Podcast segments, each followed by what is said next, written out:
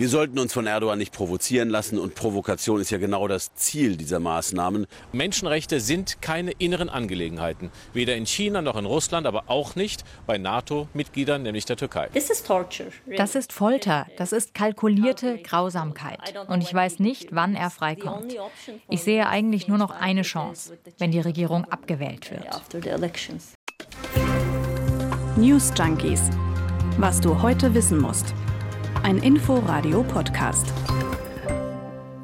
Der türkische Präsident Erdogan, der sorgt gerade für massive außenpolitische Spannungen. Am Freitag, da hat er nämlich angekündigt, zehn Botschafter, darunter auch den deutschen Botschafter, zur Persona non grata zu erklären. Und in der Diplomatie, da ist das ein echter Holzhammer, denn wer als persona non grata, also als unerwünscht erklärt wird, der muss das Land binnen 48 Stunden verlassen. So, warum will Erdogan diese Botschafter jetzt nicht mehr dulden? Weil sie sich für die Freilassung des inhaftierten Bürgerrechtlers Osman Kavala ausgesprochen haben. Und was das jetzt für die diplomatischen Beziehungen der Türkei bedeutet und ob hinter Erdogans Holzhammer-Taktik nicht vielleicht ein ganz anderes Ziel steckt, das ist heute Thema bei den News Junkies. Und später, da sprechen wir auch noch über die Situation im Sudan, denn da hat sich ja heute das Militär an die Macht geputscht. Ja, und vielleicht habt ihr es auch schon gemerkt, die News Junkies, die gibt's heute nur von einer Stimme. Und zwar von meiner. Ich bin Ann-Christine Schenten und ich versuche das Ganze hier heute mal alleine zu wuppen. Und wir fangen einfach mal an. Mein Kollege Christoph Kober, der hat es heute Morgen in unserer Inforadio Frühsendung eigentlich ganz schön auf den Punkt gebracht. Er hat nämlich gesagt, Diplomatie, das sei die Kunst, mit dem Fuß aufzustampfen, ohne jemandem dabei auf die Zehen zu treten. Aber manchmal, da wird in der Diplomatie eben auch mit Skistiefeln aufgetreten. Ja, und dann rumst es. Und gerumst hat es jetzt in der Türkei definitiv. Und um das Ganze mal zu verstehen, spulen wir auf Freitag zurück. Wie können Sie es wagen, zum türkischen Außenministerium zu kommen und Befehle zu erteilen? Ich habe unserem Außenminister die notwendige Anweisung erteilt und gesagt, was zu tun ist. Diese zehn Botschafter müssen sofort zu unerwünschten Personen erklärt werden istenmeyen adam ilan edilmelerini hemen halledeceksiniz dedi. Das war Erdogan, der türkische Präsident.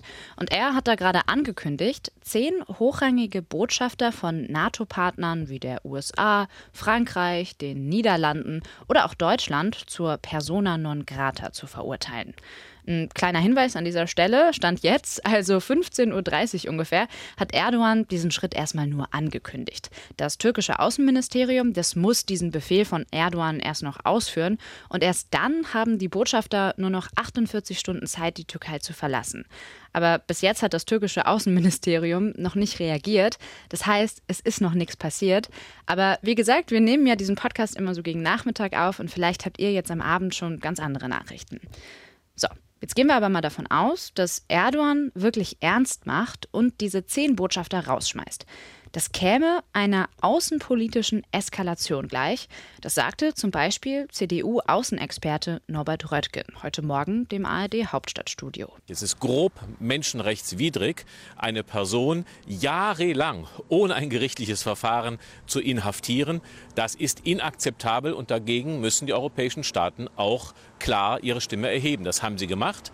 Menschenrechte sind keine inneren Angelegenheiten, weder in China noch in Russland, aber auch nicht bei NATO-Mitgliedern, nämlich der Türkei. Die zehn Botschafter, die Erdogan jetzt nicht mehr in der Türkei ja, haben will, die hatten sich Ende letzter Woche in einem gemeinsamen Brief für die Freilassung von Osman Kavala eingesetzt. Und der sitzt seit vier Jahren in einem türkischen Gefängnis ohne Verurteilung. Ja, an dieser Stelle, da wollen wir uns mal anschauen, wer dieser Osman Kavala eigentlich ist. Denn offensichtlich ist er ja zumindest dem mächtigsten Mann in der Türkei ein großer Dorn im Auge. Jemand, der während der Gezi-Park-Proteste Finanzquelle der Terroristen war, sitzt momentan im Gefängnis. Warum sollte unsere Justiz mir nichts, dir nichts, einen Unschuldigen verhaften? Jemanden, der nichts verbrochen hat. Das war nochmal Erdogan, wie er vor einiger Zeit Osman Kavala beschuldigt hat, die Gezi-Proteste 2013 mit angestiftet und mitfinanziert zu haben. Und wir erinnern uns, damals gingen ja tausende Menschen gegen Erdogans Politik auf die Straße. Die Proteste, die haben vor allem im Gezi-Park, aber auch am angrenzenden Taksimplatz stattgefunden. Mindestens fünf Menschen wurden getötet und unterschiedlichen Quellen zufolge bis zu 8000 Menschen verletzt. Tausende wurden verhaftet. Erdogan sagt jetzt also, Kavala hätte diese Proteste mitorganisiert und finanziell unterstützt. Aber das ist gar nicht bewiesen. 2020 wurde Kavala von dem Vorwurf sogar freigesprochen und freigelassen, aber wenige Stunden später, da wurde er wieder festgenommen. Angeblich soll er nämlich auch an dem gescheiterten Putsch 2016 gegen Erdogan beteiligt gewesen sein. Aber mittlerweile wird seine Freilassung sogar vom Europäischen Gerichtshof für Menschenrechte gefordert. Also, wer ist eigentlich dieser Kavala? Er gilt als extrem einflussreich in der türkischen Kunst- und Kulturszene. Mit seiner Stiftung Anadolu Kultur setzt er sich vor allem dafür ein, die Kulturen Anatoliens zu erhalten. Also er will Kurden, Jesiden, Armenier davor bewahren, kulturell und auch künstlerisch in Vergessenheit zu geraten. Kavala, der ist aber auch als Bürgerrechtler bekannt, denn er hat gute Kontakte in den Europarat. Er kennt sogar Angela Merkel, die hat sich letztes Jahr auch mit Vertretern seiner Stiftung getroffen. Und Kavala, der hat auch mit Anne Dunker zusammengearbeitet. Die kennen wir jetzt vielleicht nicht sofort. Sie arbeitet aber bei der Deutschen Mercator Stiftung und sie ist ziemlich gut mit Kavala befreundet. Und sie kann seine Inhaftierung überhaupt nicht verstehen die Vorwürfe, die generell erhoben wurden gegen deutsche Stiftung und Kulturmittler, dass wir Einfluss äh, nehmen wollten auf die Gezi-Proteste damals, das ist schlichtweg falsch. Und wir können sozusagen beruhigt sein in der Hinsicht, dass unsere Förderung und alles, was wir mit Anadolu Kultur oder auch mit allen anderen Partnern machen, immer komplett transparent laufen und wo wir auch oftmals eben türkische Ministerien äh, einbinden oder deutsche Ministerien. Ja, Osman Kavala ist also ein sehr reicher Mensch, der sich in der Türkei vor allem für den Austausch und Zusammenhalt verschiedener Kulturen eingesetzt hat. Aber eigentlich ist er gar nicht so bekannt in der Türkei. Das sagt zumindest unsere Istanbul-Korrespondentin Karin Sens. Und sie ist deshalb auch verwundert und auch viele andere, dass Erdogan jetzt ausgerechnet Osman Kavala zum Anlass nimmt, um für außenpolitischen Stress zu sorgen. Ja, und da müssen wir jetzt mal ein bisschen genauer drüber sprechen. Warum macht Erdogan das jetzt? Warum sorgt er für so eine diplomatische Eskalation? Einige halten diese Taktik von Erdogan für ein Ablenkungsmanöver. Zum Beispiel Serpil Medjatli. Die ist Fraktionsvorsitzende der SPD Schleswig-Holstein. Es ist gerade wirklich eine Situation und ein Zeitpunkt, ähm, den ich nicht äh, verstehen kann und auch woran er das hochzieht, ehrlich gesagt nicht. Aber das ist ja nicht untypisch äh, für den Präsidenten Erdogan, dass er, wenn er innerpolitische Schwierigkeiten hat und nicht mehr weiter weiß, weil die Situation da sich ja auch mittlerweile zuspitzt, dass er dann gerne dann auf außenpolitische Themen dann versucht hochzuziehen, um äh, da dann nochmal Stärke zu zeigen. Aber das ist wirklich sehr, sehr unverständlich, was da gerade passiert. Erdogan bauscht hier also ein Thema auf, um von einem anderen abzulenken und dafür könnte er gute Gründe haben. Denn Erdogan, der verliert gerade an Macht. Seine Partei, die AKP, die würde laut jüngsten Umfragen bei demokratischen Wahlen in der Türkei nicht mehr die Mehrheit erlangen. Vor allem jüngere Menschen, die kehren Erdogan zunehmend den Rücken. Sie wählen ihn einfach nicht mehr und auch im eigenen Lager, da verliert er wohl Vertrauen. Mit so einer Aktion jetzt könnte Erdogan anti-westliche Verschwörungstheorien befeuern. Kavala als der böse Putsch-Initiator und dann die NATO-Partner, die sich jetzt hinter ihn stellen. In der Vergangenheit hat so eine Taktik tatsächlich dazu geführt, dass Erdogan in manchen eher konservativen Lagern wieder Stimmen dazugewonnen hat. Aber Erdogan hat noch ein anderes Problem. In der Türkei, da gibt es gerade eine heftige Wirtschaftskrise. Die türkische Lira, die ist extrem abgerutscht und die Lebensmittelpreise, die sind teilweise um 20 Prozent gestiegen. Und da möchte Erdogan jetzt vielleicht gerne, dass mal ein anderes Thema die Nachrichten dominiert. Das hat unsere Istanbul-Korrespondentin Karin Sens heute so im Inforadio gesagt. Bevor er eben diese Erklärung abgegeben hat, da war es tatsächlich so, dass die Nachrichten dominiert waren von der massiven wirtschaftlich schlechten Lage in der Türkei, unter anderem so sagen sagen es zumindest Experten, weil die Notenbank in der Türkei den Leitzins um 200 Punkte gesenkt hat. Erdogans Bringen ist darauf immer, dass der Leitzins gesenkt werden soll. Also da wird auch ihm die Schuld gegeben. Und das haben tatsächlich auch Medien so berichtet. Die Frage ist, ob Osman Kavala tatsächlich jetzt das richtige Mittel ist, denn der ist in der Türkei nicht wirklich bekannt, populär, wie beispielsweise Selahattin Demirtas, ein anderer Politiker, der schon lange im Gefängnis sitzt, ähm, für den sich übrigens auch ähm, das Ausland und vor allem der Europarat stark gemacht haben. Es ist also fraglich, ob die Causa Kavala jetzt Erdogan überhaupt dabei helfen könnte, von der Wirtschaftskrise abzulenken.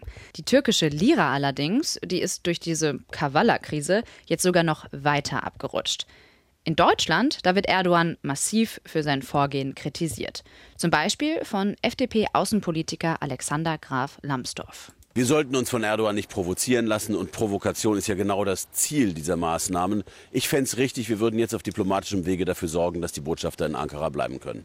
Heute Nachmittag, da tagt das türkische Kabinett und dann könnte es vielleicht schon eine Entscheidung geben, ob die Botschafter jetzt tatsächlich zur Persona non grata erklärt werden. In der Vergangenheit, da hat Erdogan solche Drohungen oft nicht wahrgemacht. Für die EU steht bei solchen Spannungen allerdings ziemlich viel auf dem Spiel. Zum Beispiel ja auch der wichtige Flüchtlingspakt mit der Türkei. Und deswegen werden die sich ziemlich genau überlegen, wie sie auf Erdogan reagieren. Und die betroffenen Staaten, die beraten auch gerade intensiv.